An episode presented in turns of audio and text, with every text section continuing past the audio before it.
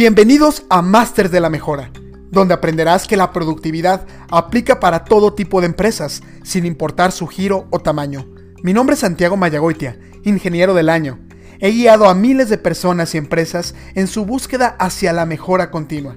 Conoce las historias de grandes personalidades que a través de su desarrollo profesional han generado cambios contundentes en organizaciones globales. ¿Estás listo? Iniciemos.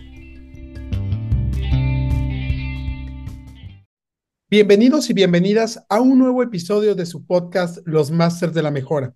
El día de hoy estoy muy contento porque tenemos una invitada muy especial y estelar. Su nombre es la doctora Reina Yacamán, directora corporativa de Calidad Hospital ABC, con el título de su podcast La mejora continua en el sector de la salud. Doctora, un gusto saludarla. ¿Cómo está? Hola, muchas gracias a Santiago por la invitación y por la oportunidad de poder compartir la experiencia del Centro Médico ABC. Para nosotros es un verdadero honor que nos acompañe el día de hoy y me gustaría para todos aquellos escuchas que el día de hoy están aquí con, con nosotros, que pudiera compartirnos un poquito de usted. Eh, creo que eso sería muy relevante también el conocerlo ahorita.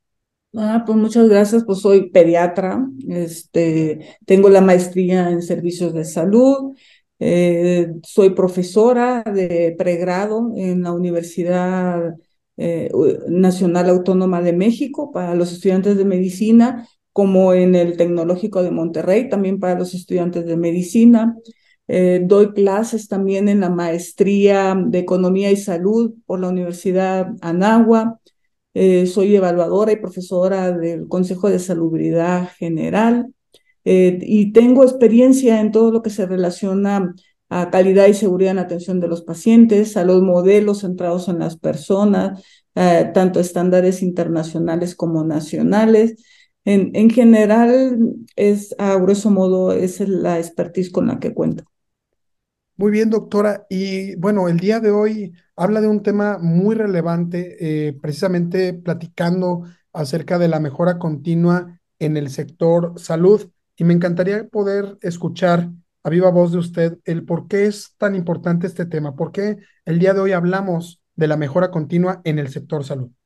Pues como es de saber, el cuidado de la salud es uno de los sistemas más complejos el, coordinar actividades e integrar eh, formas más nuevas con las más antiguas, eh, se convierte en un desafío en los servicios de salud.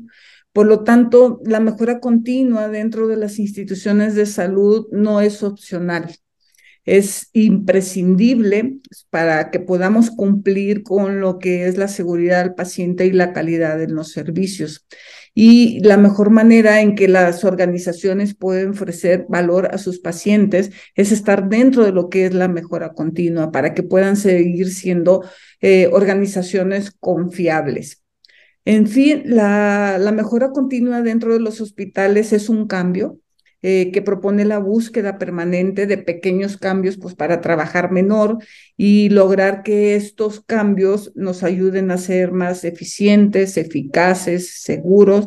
Algo muy importante en lo que nos ayuda a la mejora continua es a la detección de errores para que identifiquemos áreas de oportunidad dentro de cada una de las áreas. Eh, sin embargo, muchos de estos proyectos fallan porque no hay un acompañamiento de la alta dirección en donde genere un seguimiento y continuidad suficiente para la generación eh, de estas ideas. Y lo que se busca con la mejora continua, pues como su nombre lo dice, es mejorar. Y que me, gustaría compartirles un poco lo que hacemos dentro de la institución para generar esta mejora continua, porque mm, el decirlo no es fácil, eh, como que este proceso se generen en, las organizaciones en salud. Y hacemos algo que llamamos el foro de mejores prácticas. Este es un foro que se lleva a cabo eh, cada año dentro de la institución y donde todas las áreas de la institución, llámese administrativas, de atención directa al paciente, etcétera, eh, generan un diseño o un rediseño de alguno de sus procesos. ¿Qué buscamos? Pues ir estimulando esa mejora continua. ¿Qué, se evalúa dentro de cada una de estas prácticas? Evaluamos el análisis de los procesos, donde les pedimos un mínimo de seis meses, donde nos demuestren la mejora, si hay innovación o no, si sus objetivos se enfocan a, a, mejorar un proceso específico, llámese costo, llámese servicio, llámese calidad o seguridad al paciente, etcétera si dan las acciones de mejora dan respuesta a, los objetivos que se implementaron, si las acciones de mejora se describen de manera clara, qué, tanto alcance tiene esa mejor práctica, eh, entre más departamentos participen o más áreas participen dentro de esa área, la evaluación es mayor.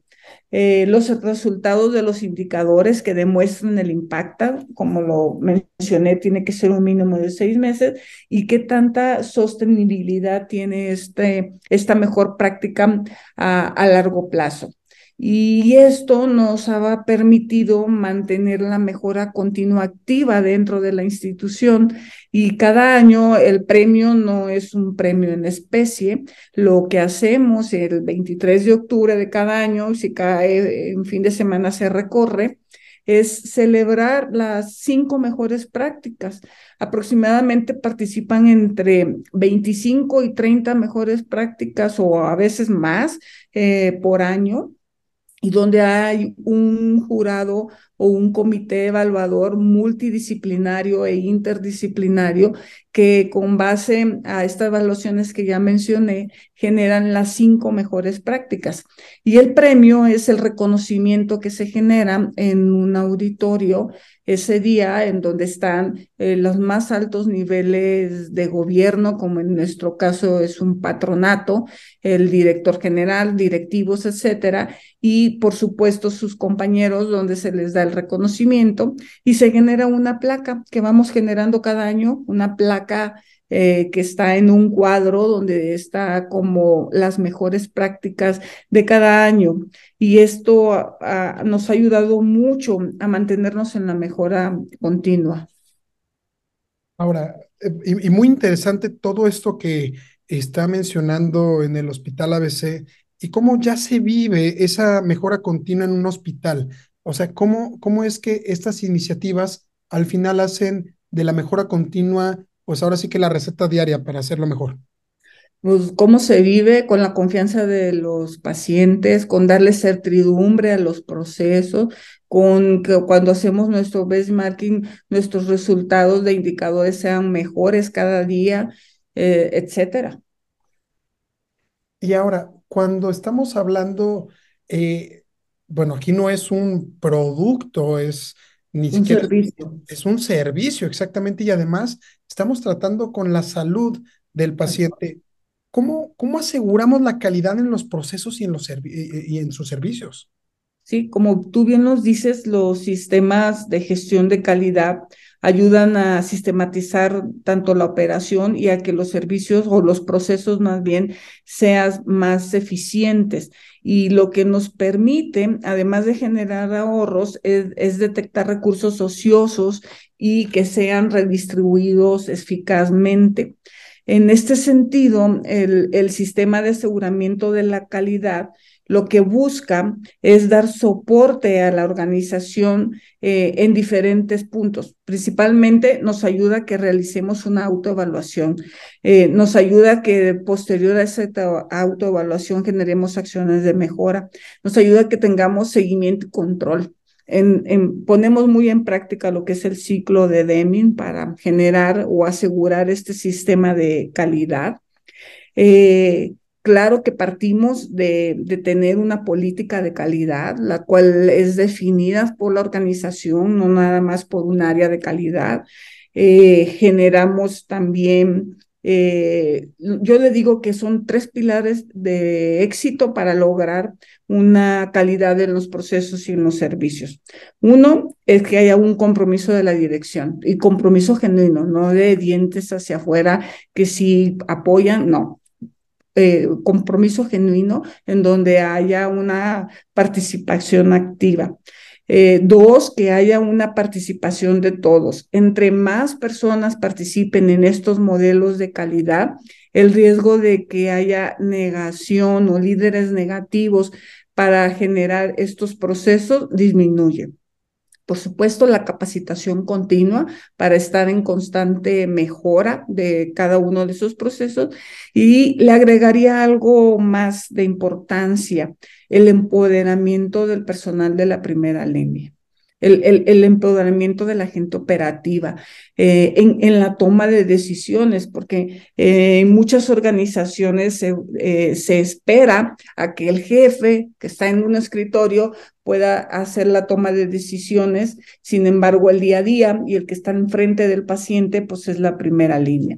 Entonces, para eso también una parte que hemos hecho para asegurar todos estos pilares que definimos de éxito para tener buena calidad en nuestros procesos es también evaluaciones internas. Eh, tenemos un equipo que pertenece al área de calidad en donde generamos trazadores, tracers o rastreadores.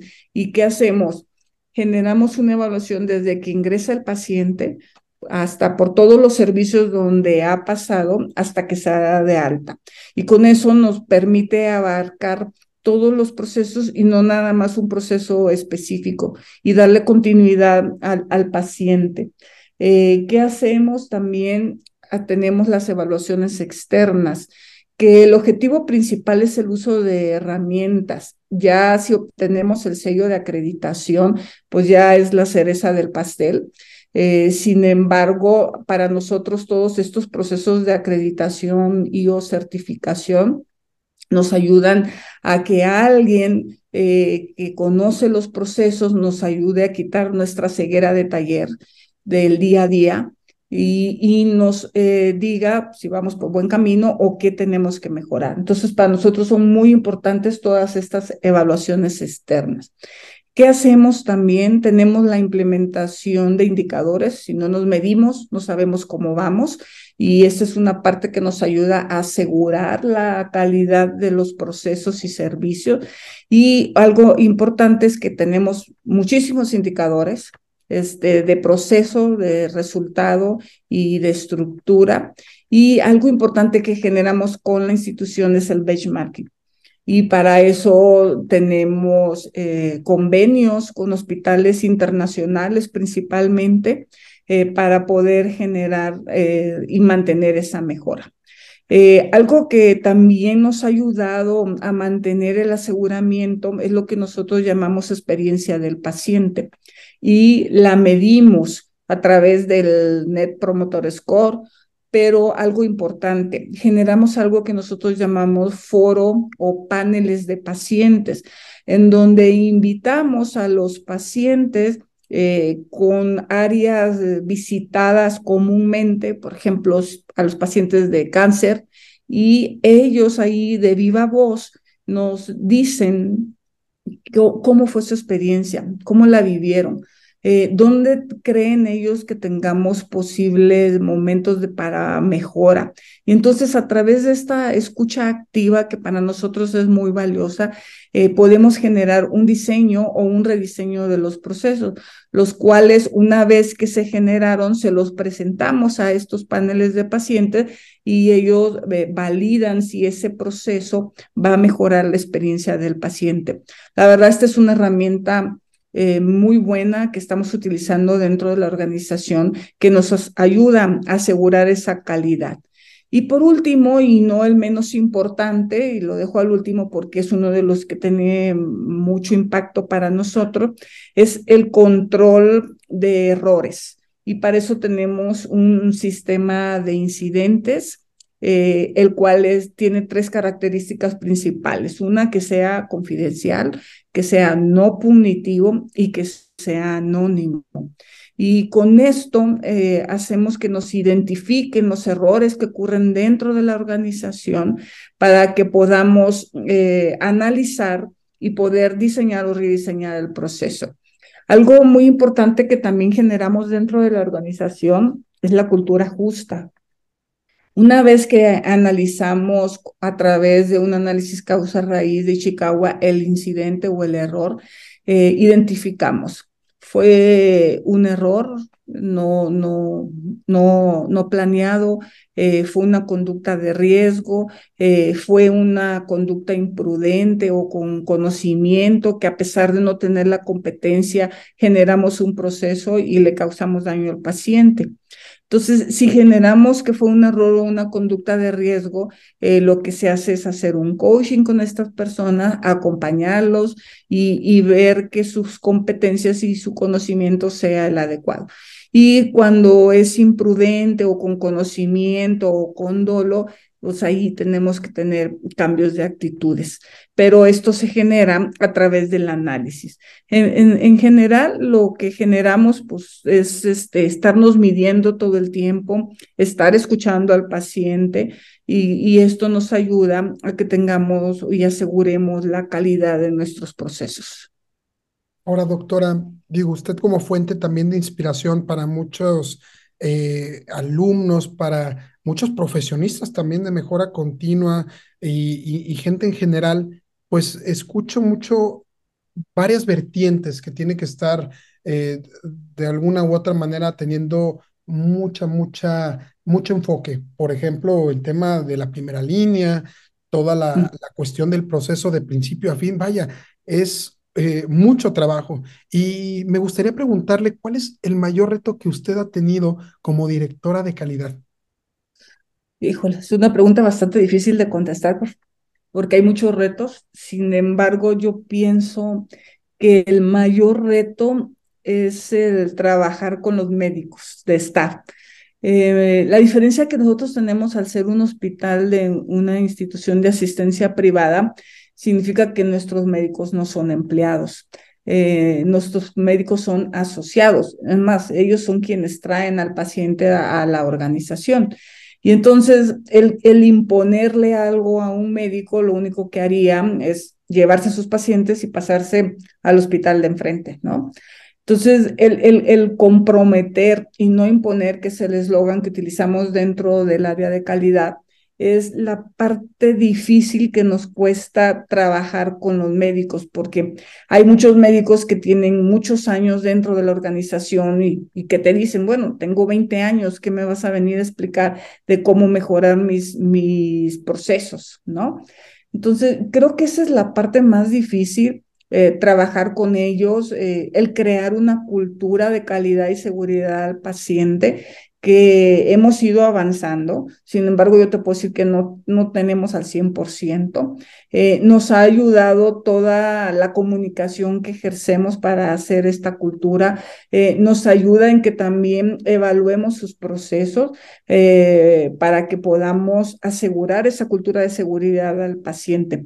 Y creo que esta es la parte más difícil y también es la parte más difícil que cuando, por ejemplo, yo tengo ya casi 15 años dentro de la institución y cuando yo llegué al área de calidad, pues era la Santa Inquisición. O sea, veían al equipo de calidad y se escondían. ¿Por qué?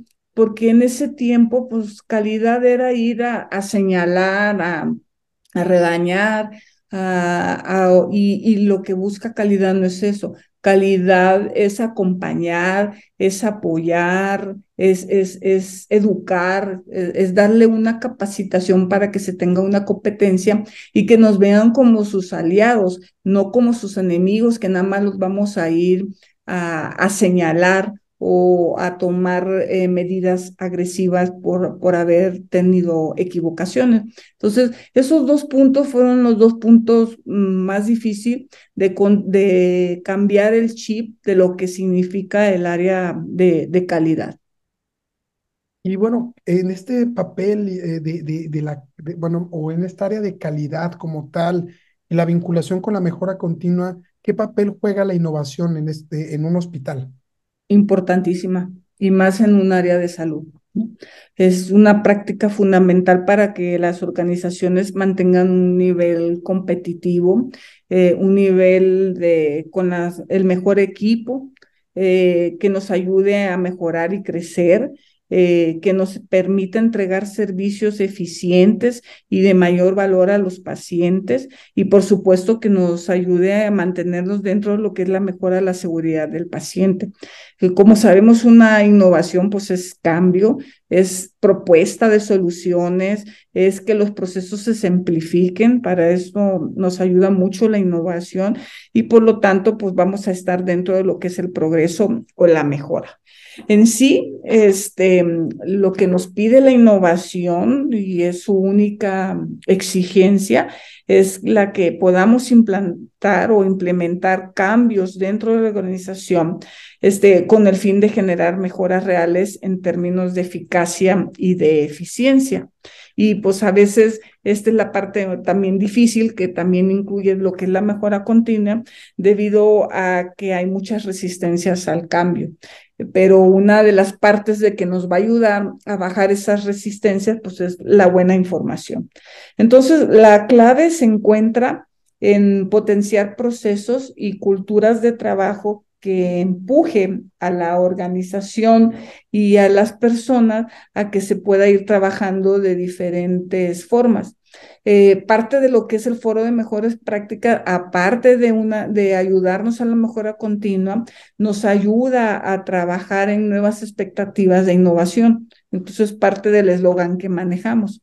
Como ustedes saben, la transformación del sector salud eh, ha incluido invenciones tan pequeñas como lo que se hizo de los aparatos ortopédicos, etcétera, a, tecnologías más complejas como es una resonancia magnética o como la actual que manejamos, lo que es la cirugía robótica, donde a través de un robot eh, el, cirujano puede generar una cirugía tan chiquita eh, con menos daño a, un paciente eh, para que tenga una mejor evolución.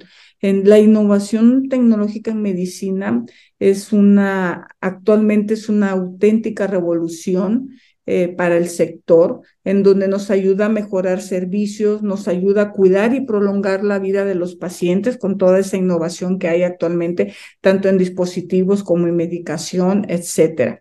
En sí, eh, la innovación es esencia para transformar las ideas en valor, que eso es lo que buscamos dentro de la organización.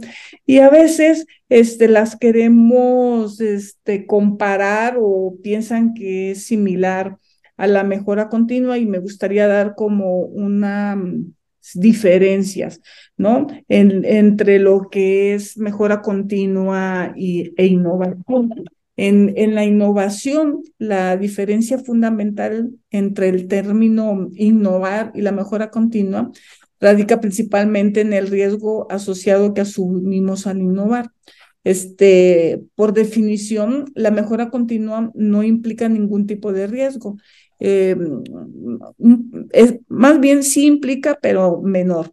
Y el innovar es un, es un concepto que de forma inherente siempre está asociado a incertidumbre y esa incertidumbre pues nos va a dar riesgos, ya que aquí los riesgos pueden ser ya sea de tipo tecnológico financiero, según sea el proyecto de innovación a generar.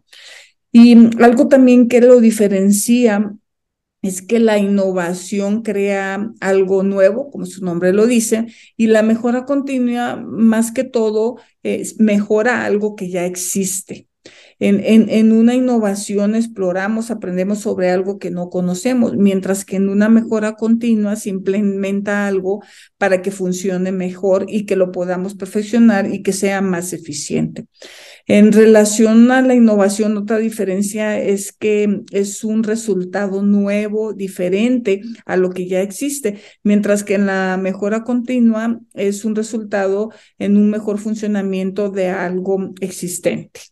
Entonces, en general, te puedo decir que la innovación es de alta importancia dentro de las organizaciones de salud y creo que es el sector este, donde más innovación tenemos.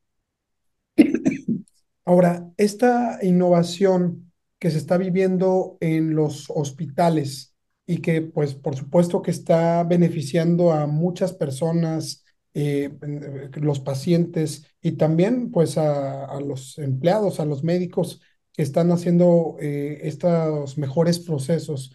¿Cree que es algo que todos eh, los hospitales están haciendo o es algo que se está trabajando de alguna manera con algunos cuantos que realmente le están apostando a la mejora continua? Pues yo creo y quiero ser optimista que todos trabajan y deben de trabajar por lo que es la mejora continua.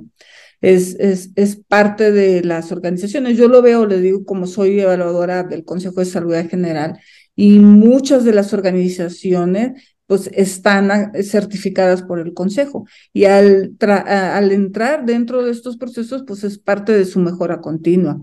Eh, sí falta, eh, no lo voy a negar, falta todavía trabajar, sobre todo en el sector público, eh, porque a veces relacionan la mejora continua con invertir en, en, costos cuando la mayoría de ellos es proceso. El 85% de los errores dentro de los procesos en un sector salud son eh, sectores del sistema son errores del sistema más que de las personas. Y si nosotros corregimos el proceso, vamos a corregir muchos errores. Y esto es parte de la mejora continua. Entonces, quiero pensar que sí se trabaja eh, en menor o mayor grado en algunas organizaciones y principalmente yo creo que quien más trabaja es los hospitales privados o más que los públicos en este sentido sin, sin eh, despreciar a nadie. Eh, muy bien, doctora, ¿no? También eh, concuerdo, creo que, y sobre todo ustedes, y, y, le reconozco su, su, esfuerzo, pues constantemente impulsando esta mejora continua en todos los procesos. ¿Algún comentario o algún consejo adicional para poder estar cerrando el capítulo del día de hoy, doctora? ¿No? Que no dejemos hacia un lado la mejora continua, que, que, que, es simplemente implantar algo para que funcione mejor y que cada día, incluso en nuestras vidas, podemos mejorar. Perfecto. Bueno, muchísimas gracias, doctora, por permitirnos este espacio con usted el día de hoy. Eh, muchas gracias por todo. Al contrario, muchas gracias a ustedes por la oportunidad. Y bueno, pues ya escucharon a la doctora Reina con este tan interesante capítulo llamado La mejora continua en el sector salud. Los invitamos, los invitamos a continuar escuchándonos en nuestros capítulos de su podcast Los Masters de la Mejora. Muchas gracias y hasta luego.